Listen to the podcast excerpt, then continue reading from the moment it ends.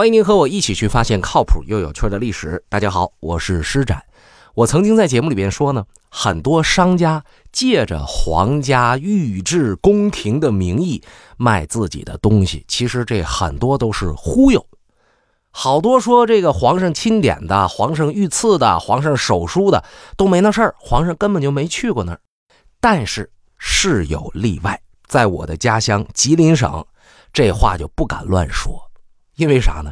因为清朝的皇帝确实好几回都回吉林来看看，啊，开这个先河的是清朝的第四代皇帝康熙，也是入关之后的第二个皇帝啊。之后的像乾隆啊、嘉庆啊、道光啊，都曾经出关去拜祖陵去。呃，康熙一共在位六十一年，被称为圣祖，其中呢两次出关。东巡吉林，第一次是一六八一年，这是一个什么时间节点呢？这是康熙把这三藩之乱平定之后，怀着一种非常舒爽的心情，到祖陵去看看。当然了，康熙爷还有另外一个目的，就是想借这次的巡视，我了解了解地方上的情况，然后策划策划怎么能够反抗俄国的侵略。其实，俄国对于我国领土的觊觎啊，早在17世纪中叶就开始了。但是最初，清朝政府没有心思管得了这个事儿，因为攘外必先安内嘛。首先，他得研究研究，说我这个国内的统一战争啊，所以是在三藩平定之前，康熙不考虑；三藩平定以后，康熙就开始研究这事儿了。据说出行的那一天天气非常的好，哎。敲着锣，打着鼓，微风浮动，吹着小旗儿，所有老百姓啊，在能够被允许的范围之内，都在那儿看热闹。谁不想有生之年亲眼见见皇上什么样啊？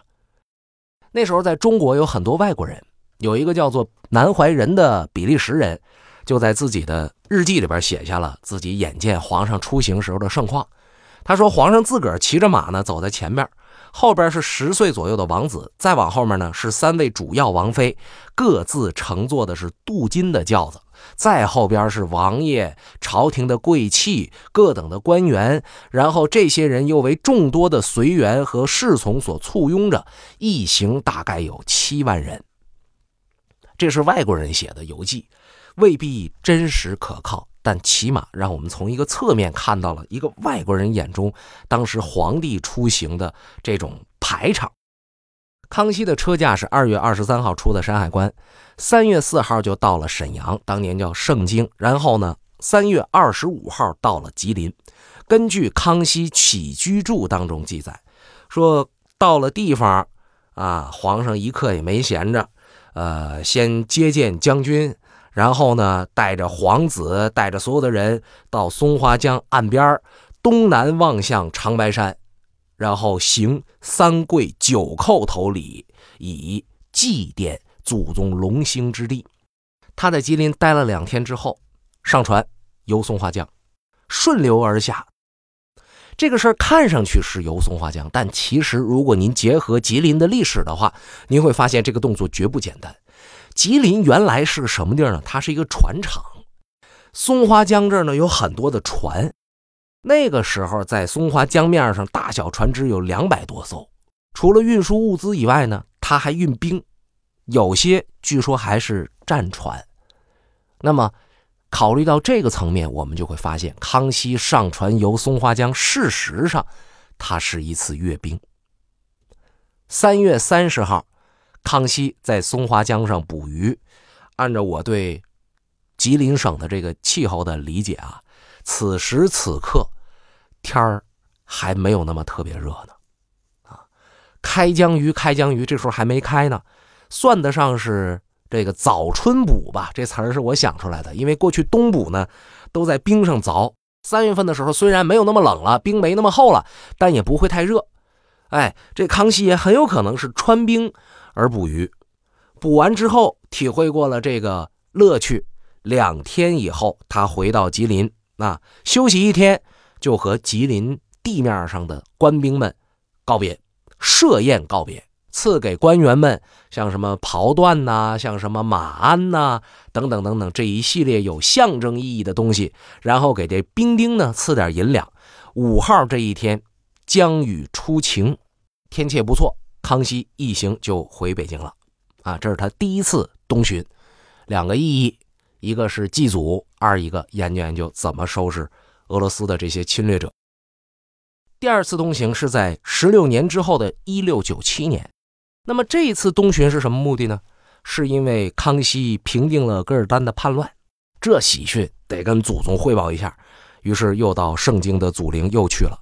但这一次去呢，也没忘记到吉林来看一看。他是七月二十九号从北京出发，到东部蒙古巡视了四十多天，九月十号就进入到了吉林境内，然后到吉林境内又跑到松花江上了。并且命令随行的大学士伊桑阿祭奠松花江之神。九月二十五号到达吉林，在松花江畔的将军衙门，面对着滚滚东流的松花江水，康熙爷又赋诗一首。这诗比较短，我给大家念一下啊：“曾问慈宁草奏间，夜张银烛大江边。重来往事俄追忆，转眼光阴。”十七年，康熙尽管贵为皇帝，也无法逃避历史的车轮，逃避时光的流逝。所以说，这个世界上最公平的就是时间了。好，大家一定要抓紧时间，新的一年开始了，好好学习，好好努力吧。接下来的时间呢，又是接见当地的大官啊，将军，大赦吉林的罪犯。虽然地方上极力的挽留，但是皇上办完自己该办的事儿之后，起身就奔盛京去了，然后又到别的地儿巡视，后来又回了京。康熙皇帝一生就来吉林两次，所以在今天，如果您到吉林旅游啊，特别是冬季到吉林吃一点什么农家菜啊，吃一点什么压锅菜啊、炖菜啊，哎，这些东西。当您看到这个铺面里边啊，这个饭店之中挂着一个牌匾，然后说这是御赐的，或者是讲了一个康熙和店里边的某道菜的关系，康熙和店里边某一位创始人的关系的话，你千万别惊讶。咱不论这事儿是真是假，咱就说他有这个资本，因为康熙也来过。